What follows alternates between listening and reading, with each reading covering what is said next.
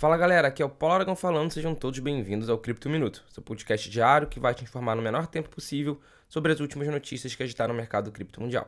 Para começar o Cripto Minuto de hoje, a gente vai falar sobre uma nova iniciativa da cidade de Miami, que anunciou uma parceria com foco na Web 3.0 apoiado pela Time, pela Mastercard e pela Salesforce.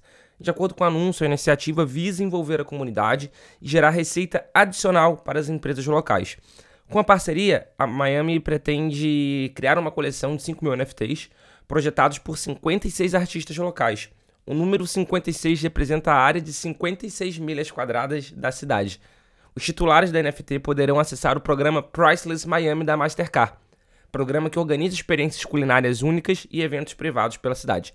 Além disso, a parceria prevê que o provedor de nuvem Salesforce vai cuidar da cunhagem e da venda de NFTs a iniciativa está prevista para ser lançada agora em dezembro, com os tokens baseados na blockchain do Ethereum. Abre aspas. A cidade de Miami está na vanguarda da revolução da Web3. Fecha aspas. Essa declaração foi feita pelo prefeito da cidade, o Francis Suarez. Além disso, Suarez também disse que a cidade continuará a empregar essas novas tecnologias para apoiar os negócios locais.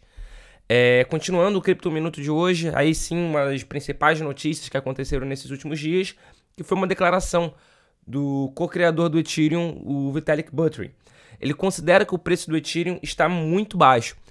É, ele inclusive falou que a atualização do Merge ainda não está precificada na rede Ethereum, ou seja, que o criptoativo ainda tem espaço para alta. Buterin explicou que o Merge é um dos passos fundamentais para a chegada do Ethereum 2.0, né? do antigo Ethereum 2.0, né? que agora a gente está sendo chamado de camada de consenso que é justamente o evento que vai atualizar o Ether de Proof of Work, de POW, para Proof of Stake, né, para POS. Ou seja, vai deixar de ser prova de trabalho e vai passar a ser aquele sistema onde você tem que ter para poder é, ajudar a rede a minerar e, consequentemente, ganhar recompensa. Né? Você tem que ter posse, né? em vez de simplesmente empregar o trabalho, empregar a energia elétrica. Abre aspas. O demerge ainda não está refletido no preço do Ethereum. Isso não só em termos de mercado, mas também em termos psicológicos e narrativos. Essa foi a declaração do Vitalik. E de acordo com ele, o demerge não é mais uma promessa, mas sim uma realidade. Segundo ele, o sentimento no mercado e dos desenvolvedores é muito positivo com relação ao demerge e a maioria acredita que será um sucesso. Abre aspas.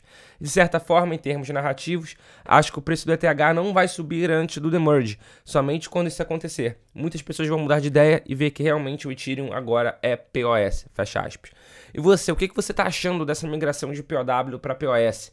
Você acha que uma mudança de Proof of Work para Proof of Stake realmente funciona? Você acha que vai ser eficaz ou você não concorda muito com essa mudança? Não deixa de colocar aqui embaixo no comentário. E para fechar o Cripto Minuto de hoje, a gente vai falar um pouquinho de El Salvador.